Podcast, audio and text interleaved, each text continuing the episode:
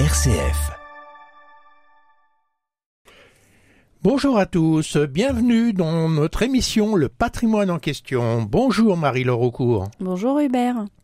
Alors Marie-Laure Aucourt, je rappelle que vous êtes juriste, responsable d'une équipe chez CDER qui conseille les personnes qui ont des problèmes dans le domaine du droit de la famille ou du droit des biens, et en particulier des questions liées aux successions. Alors ça tombe bien, parce qu'au cas particulier, on a une vraie question du droit de la famille par rapport à un problème qui euh, bah, se généralise parce que c'est vrai que la question des divorces euh, est devenue aujourd'hui presque une question courante. Alors la question que pose notre auditeur, c'est celle-ci. Mariés sous le régime légal de la communauté, nous avons divorcé au bout de quinze ans de mariage. Mon ex-épouse et moi-même avions des biens qui venaient de nos parents respectifs et des biens que nous avons acquis ensemble et pour lesquels nous sommes en désaccord pour en faire le partage. Nous avons eu deux enfants ensemble qui sont aujourd'hui âgés de 5 et 9 ans. Ma question, si je viens à décéder et que mes enfants héritent de mes propres biens, est-ce que c'est mon ex-épouse qui gérera ces biens pendant la minorité de mes enfants Mhm. Alors la question, elle est simple euh, dans Mhm. sa conception, elle l'est peut-être moins dans sa réponse. Ça Pe- va aller. Peut-être qu'il faut rappeler ce qui se passe en cas de divorce quand même par rapport au patrimoine. Ouais.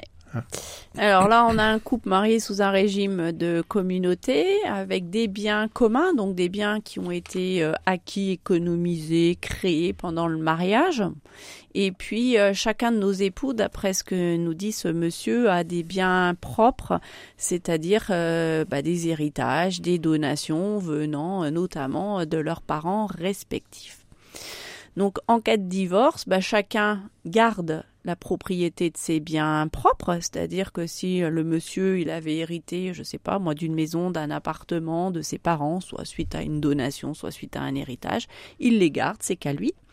Et puis euh, les biens de la communauté, euh, à l'instant du divorce, ils passent en indivision, c'est-à-dire qu'ils sont toujours à moitié-moitié entre monsieur et, et son ex-épouse.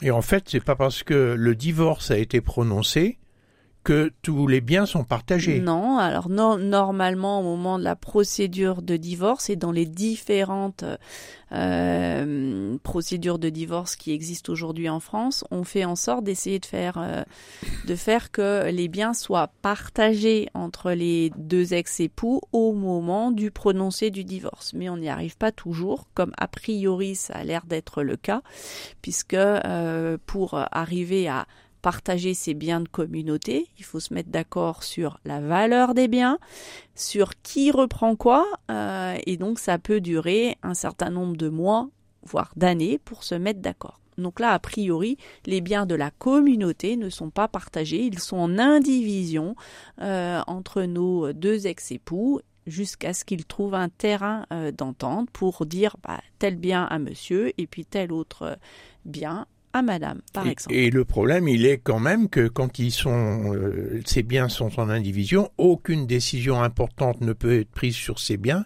si les deux ne sont pas d'accord. Tout à fait, puisque les règles de l'indivision, le principe, c'est l'unanimité, sauf pour des choses euh, assez courantes et assez simples.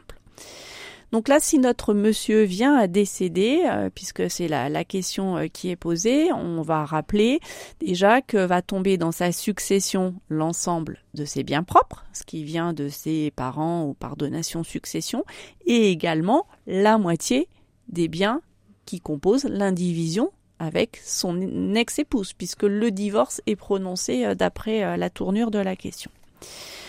Ces biens-là, à partir du moment où notre monsieur est divorcé, euh, ses deux seuls héritiers, ce sont ses enfants de 5 et 9 ans. Il n'y a pas de doute là-dessus. À partir du moment où le divorce est prononcé, euh, l'ex-épouse n'a plus de droit ni en usufruit, ni en propriété sur les biens euh, du monsieur en question. Pour autant, les héritiers, ce sont des enfants mineurs. Hein. Il nous a dit dans sa question que ses enfants étaient tout petits, 5 et 9 ans. Eh bien, des enfants mineurs n'ont pas euh, le pouvoir euh, de gérer et de décider euh, des choses sur les biens dont ils seraient propriétaires. Et dans ce cas-là, la loi elle prévoit qui administre. Exactement. et quand vous dites qui administre, c'est le terme tout à fait exact, puisque le parent survivant, donc là en l'occurrence l'ex-épouse, elle est administratrice légale des biens de ses enfants mineurs, des biens que les enfants mineurs reçoivent au décès euh, du papa là en question. Mais on, on parle d'administration, c'est-à-dire de gestion courante. On parle de gestion courante, etc. Et euh, la gestion, elle est quand même relativement euh, importante. Simplement, le parent survivant, par exemple, pour faire des actes de disposition, il vendre, par exemple, vendre, euh, il devra demander l'accord euh, du juge des tutelles pour pouvoir vendre. Donc c'est quand même sous contrôle. C'est quand même sous contrôle pour les décisions les plus importantes. Donc mais là on pense peut-être à des biens immobiliers, mais il peut y avoir des valeurs mobilières par exemple. De l'argent. Et de l'argent. Et, pour de l'argent c'est quand même un peu plus euh, difficile de trouver les limites entre l'acte d'administration et de disposition. Oui, euh, et puis il faut rajouter peut-être un, un, détail, mais qui est quand même très important, c'est que euh, chacun des parents à ce qu'on appelle l'administration légale jusqu'aux 18 ans de ses enfants. Donc quand on est, euh, enfin quand il y a les deux parents qui sont en vie, cette administration légale se fait ensemble. Il y a un certain nombre de décisions qui doivent être prises d'un commun accord entre les parents, que les parents soient mariés, divorcés, simples concubins ou partenaires de Pax. L'administration légale des enfants mineurs ne change pas par rapport à la situation matrimoniale de notre couple. C'est pas parce que monsieur et madame là en l'occurrence sont divorcés que ça change les règles d'administration légale. Donc euh, quand les deux sont vivants, les deux doivent euh, décider. Et ce qui va avec l'administration légale, c'est ce qu'on appelle la jouissance légale. Ça veut dire que les parents, alors là non pas jusqu'aux 18 ans de l'enfant, mais jusqu'aux 16 ans de l'enfant, peuvent recueillir les revenus des biens de leurs enfants pour euh, les aider à subvenir à leurs besoins, mais s'il reste un delta, ça peut être librement encaissé par le ou les parents. Donc en d'autres termes, si le, notre auditeur euh, vient à décéder, oui. les biens propres qui sont les siens euh, iront à ses enfants. Oui. C'est donc son ex-épouse qui en sera administratrice. Oui, et qui pourrait en percevoir les fruits. Qui percevra les loyers, les fruits, le solde non consommé par les biens pour les entretenir, etc.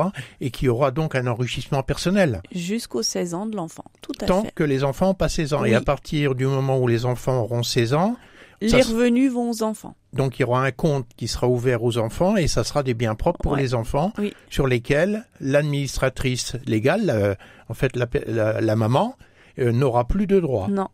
Alors elle, elle, devra encore gérer, mais par contre elle n'aura pas, pas quelque part une sorte d'usufruit, elle n'aura pas le droit d'encaisser le surplus euh, des revenus de ces biens-là.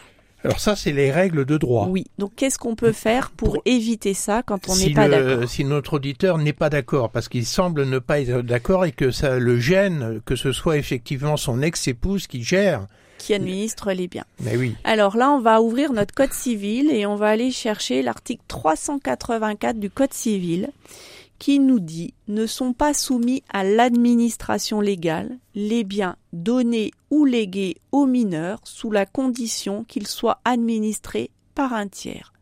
Le tiers administrateur a les pouvoirs qui lui sont conférés par la donation, le testament ou à défaut ceux d'un administrateur légal.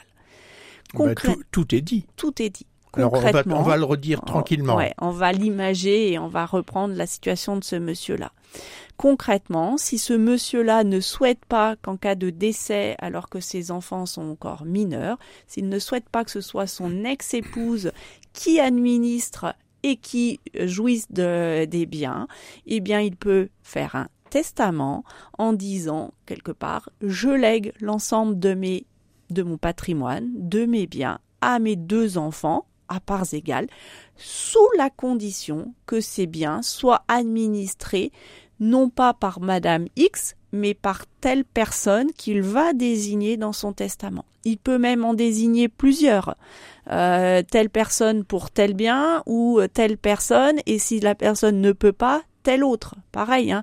à un moment donné, quand on fait un testament, et là la minorité des enfants, on en a encore pour euh, 10 ans environ en fonction de, de l'âge de chacun, on peut désigner ses parents, par exemple, à défaut un frère, une sœur, un cousin, euh, quelqu'un de confiance et ça permettra bah, de répondre à l'objectif de notre monsieur, c'est-à-dire de confier à quelqu'un d'autre que son ex-épouse la gestion et la jouissance des biens euh, à quelqu'un d'autre en qui il aura confiance. Donc on s'aperçoit qu'en fait la, que la disposition qui dit que les parents administrent les biens des enfants, ce n'est pas une disposition d'ordre public, qu'il est possible d'y déroger, mais que pour y déroger, il faut exprimer clairement et expressément sa pensée, expressément, ça veut dire qu'il y a une preuve. Oui, un testament, c'est un testament. Et le testament est l'outil idéal pour ça. Tout à fait. Et il faut bien, bien lire le dispositif. C'est je transmets, je lègue sous la condition que les mots ont leur importance. Après, dans le testament, le monsieur là en question n'a pas besoin euh, de donner les raisons entre guillemets de défiance. Il n'a pas besoin de l'expliquer. Il n'a pas besoin d'en faire la preuve. Il a juste à noter qu'il donne ses biens enfin, ou les lègue à ses enfants sous la condition que ce soit administré par telle et telle personne. Des fois, le plus il, difficile... il redit ce que la, loi aurait fait, puisqu'il lègue des biens que les enfants euh, auraient reçus de toute façon euh, en héritage. Oui, hein mais il impose une condition mais il met une supplémentaire. Condition, il met une condition et c'est cette euh, condition qui, euh, en fait, euh, prend sa valeur parce qu'il y a le legs. Tout à fait. Hein. Le plus difficile, souvent, dans ce genre de situation, pour les personnes qu'on peut rencontrer sur ce thème-là, c'est de trouver la personne de confiance qui gérera, qui administrera les biens pour les enfants mineurs. Ça pose la question de, bah, de l'entourage familial et de désigner la bonne personne. Eh bien, je crois, Marie-Laure, qu'on a répondu de façon complète à notre auditeur. Et j'espère qu'il y a trouvé satisfaction. De même, tous ceux qui ont appris quelque chose dans cette émission aujourd'hui même. On vous donne rendez-vous à tous, à très bientôt sur RCF. Au revoir, Au revoir à tous.